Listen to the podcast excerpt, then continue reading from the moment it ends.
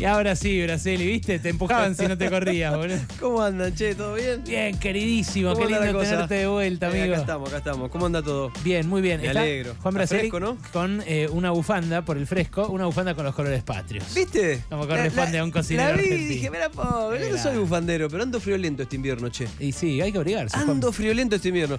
Eh, bueno, gente querida, si estamos friolentos tenemos que hacer guiso, ¿no? Sí. Pero acá la idea es la siguiente, porque hemos hecho muchos guisos y seguiremos haciendo, pero quiero hacer, quiero que aprendamos todos a hacer guiso de, le- de lentejas o guiso, mejor dicho, de legumbres y que cada uno elija lo que le pone. Entonces vamos a, a estructurar distinto. Tirar, bueno, bueno, le das sabor con esto, le pones después lo otro, después lo otro y después elegís lo que le pones. Eso sería en abstracto, ahora vamos en concreto, ¿les parece? Por supuesto. El tipo no dijo nada, habló cinco minutos, ¿no?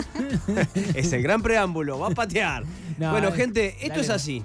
Nosotros tenemos que darle mucho sabor. Entonces, lo primero que agarramos es una olla grande, la más gruesa y la que contenga más calor. La calentamos y ya tenemos, por supuesto, mucho verduraje del que da sabor cortadito. ¿A qué estamos hablando? De estamos hablando de cebolla, estamos hablando de puerro, la parte blanca principalmente, estamos hablando de zanahoria, estamos hablando de morroncito, estamos hablando de ajo, estamos hablando de, no lo dejen afuera por favor, apio. Ah, mira. Sí, yo no soy de meter Apio. a la cocción, El pero mejor actor secundario de todos los tiempos. está bien. Entonces, todo eso lo tenés picado por un lado. Por otro lado, al que le gusta con carnes, paleta, roast beef, lo que quieras, cubo de 2-3 centímetros aproximadamente, tampoco nos vamos a poner tan prolijos. Osobuco me gusta mucho para el guiso. Ese lo vas a tener que cocinar un rato largo, mi rey. Ah, ok. Pero está bien, pero está bien. Solamente tenés que pensar en eso, que lo vas a tener que cocinar un rato largo o cortar un poco más chiquito. Mm. O sea, tratá de poner, tomarte un poquito más de tiempo y lo cortás de 2 por 2 1 y medio por 1 y medio. Porque Apro, siempre apro. más durango, digamos. Más duranga, entonces lo vas a poder hacer un poquito más rápido así. Chorizo colorado no puede faltar. Claro. En el de lentejas o en el cualquiera. No puede faltar. Entonces vos ya tenés ahí como tu mise en place. Y tenés o lentejas, o garbanzos, o porotos, el poroto que quieras, manteca, payar, ese grandote que es espectacular. El que vos quieras. Pero pará, ¿no tienen cada uno su punto de cocción? Acá viene el asunto. a mí mi eso me, com- me complica y me mantiene alejado de las legumbres, Juan. Acércate. Acércate a las legumbres como al arroz con leche, te lo digo. Sí. Este... Por eso todavía no te hice caso. no, el tema es así. Por ejemplo, las legumbres necesitan un hidratado. Sí. En general, se cree que todas tienen el mismo hidratado. Y no, la verdad que hoy la lenteja la hidratás media hora, le, le cambiás ese líquido, las que quedan flotando también las, las desechás y vas directo a la cocción. Pero acá lo que propongo es que las legumbres las cocinen en una olla aparte. Entonces, pones agua. Hidratás en el caso de que sean lentejas solo media hora, en el caso de que sean garbanzos por lo menos 12 horas, en el caso de que sean porotos de 12 a 24 horas. También el garbanzo puede ser 24 horas, ¿eh? no quiero complicarla. Desechás esa agua y hervís aparte con agua nueva hasta que estén casi a punto. Por supuesto que la lenteja va a terminar cocinándose más rápido. En media hora más o menos la vas a tener súper al dente. En cambio, el garbanzo vas a necesitar 40-45, el poroto vas a necesitar hora, hora y media. Bueno, Eso lo vas viendo, Sí, no pero- te enloquezcas. No, no, pero necesito una guía porque en la dieta. Eh, La guía es esa, vos andá a probar y cuando ves que tu diente traspasa fácilmente, está listo.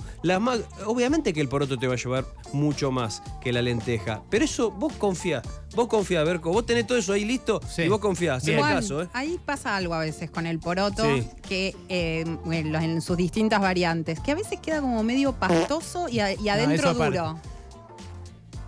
¿Qué, qué quiere Como decir? que eso? tienen dos cocciones distintas, Sí, el mismo, el mismo poroto. Es una gran pregunta esa, che. Es porque no, no se dejó en agua. Mal hidratado, Claro, claro. mal hidratado. Podría ser. Tendríamos que hacerle ahí como una. ten- tendría, que, tendría que pasarlo por el resonador a eso. Podría ser que no lo hidrataste bien. Podría ser que se cortó la cocción a medio camino porque. Ahora no vamos a, a meter con la cocción, tranca gente. Porque de golpe se la cortaste tirando líquido frío. Mm. Podrían ser varias cosas. Ah. Lo importante es cuando vas a hidratar que haya mucha cantidad de agua, porque principalmente el poroto, el garbanzo, absorben mucha agua. Entonces, si solamente cubrís al ras, te vas a dar cuenta que se quedan a mitad de camino. Capaz que los de abajo te quedaron muy hidratados y los de arriba quedaron a la intemperie y, y no. Eso también podría Ah, ser. ¿eh? Lo está. estoy razonando acá delante de Sí, ustedes. sí, ¿no? No sí, es que-. Bueno, entonces, vamos a arrancar, para, para que no desespere mi amigo Berco. calentamos, porque vas a ver que aún vas a llegar a, a destino y vas a, va- te vas a comer el poroto ese que tarda dos horas de cocción y me vas a decir, ay, es manteca, se deshace en mi boca, ¿cómo, cómo no confié? Yo te sigo a todas Antes, partes, Juan. ya, ya lo sé, ya lo sé. Agarrás la olla, Sí. la calentás bien, le tirás un chorro de aceite, el que tengas, el que quieras, y vamos a empezar por las carnes, en este caso a los que les gusta ponerle carne. ¿Por qué? Porque yo quiero que doren mucho. Porque mientras más doren, aparte que vas avanzando la cocción, más sabor va a haber. Entonces vas a poner, por un lado, la paleta o el beef cortado en cubitos, más cu- cubitos más chiquitos si elegís este osobuco, adorar, pero adorar con tutti, no empecemos a mover, dejemos ahí adentro hasta que dore, que vos sientas que se te está casi agarrando con el fondo, mejor. Recién cuando dora lo empezás a mover. Al toque le pones el chorizo colorado y si te da el espacio de la olla, vas con todo el verduraje. Si no te da el espacio, cuando tenés todo dorado, lo sacás, lo reservás a un costado en un platondo si querés y le metés con el verduraje. El verduraje lo mismo. Arrastra todo ese fondo de cocción dorado que está buenísimo. Capaz que le tenés que agregar un poquito más de aceite. Y hasta que no tome un poquito de color dorado, no aflojes, no agregues más nada. Porque está bueno que el verduraje tenga onda, no solo transparentar, un poquito más. Dale un poquito de dorado a todo ese verduraje del que hablamos recién. Y ahí mismo podés poner condimentos. ¿Qué les gusta a ustedes? Para mí un pimentoncito ahumado le va bárbaro a cualquier guiso. Espectacular. Uno de esos líquidos brasileros, el molio de pimienta. El vino. Ponele, Sí, mi rey, sí, ponele. tiro, Sal, pimienta, ¿cuál? El vino es un condimento, ¿no? Ahora viene el vino, ahora viene, ahora viene. Qué rápido que. Comino. Sí. No, está, está Sergio tirando. Sergio, está Sergio. tirando, tirando condimentos porque. El maní. Quiere desenchufar un poco. Pará, pará. Quiere desenchufar. Para relajar. Déjalo tirar porque lo están dejando afuera de la fórmula. así que No. Capaz cuela en la fórmula de Juan Braselli, ¿no? En, No, el, en guiso. Va- va- Palos de va- golf. Palos de golf no creo No, que te no, deje no, poner. no, no, así. no sé si tanto. Motos de agua. No, motos de agua No, tampoco. tam- tampoco, Sergio. tampoco, tampoco. Bueno, Pero, pero sí, un poquito de comino podría andar Sí. muy bien, un poquito de orégano podría andar muy bien, sal, pimienta. ¿Por qué no si querés un toque de nuez moscada? Eh, ahí el amigo tiró el vino. Eso Mm. viene luego. Cuando vos ya, o porque lo hiciste por separado, o porque lo hiciste junto, tenés rehogadita la carne, rehogadita la cebollita y toda la otra historia, de- y los condimentos, ahí vas a deglasar todo ese fondo que está a punto de quemarse, pero todavía no. Que está re- si vos corres todo eso, mirás y decís, uy, qué dorado que está esto, se me- ¿qué pasa acá?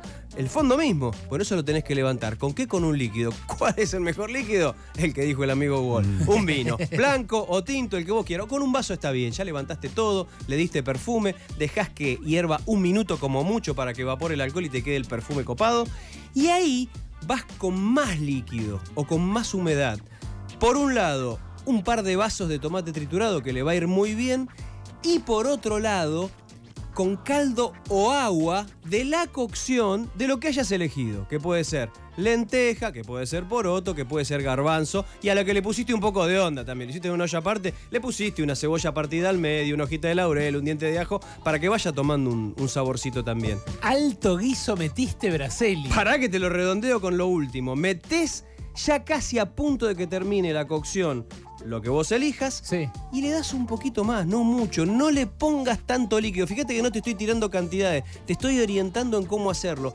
Ponele líquido hasta que todo se vea húmedo y si te falta le agregás de a cucharones un poquito más. Cuando tenés toda la textura lista, probás, uy, le falta sal, le, le falta un, un poquito de comida, se lo agregás y a la cancha, muchachos, a disfrutar. Hacelo, ¿Se come al otro Berco.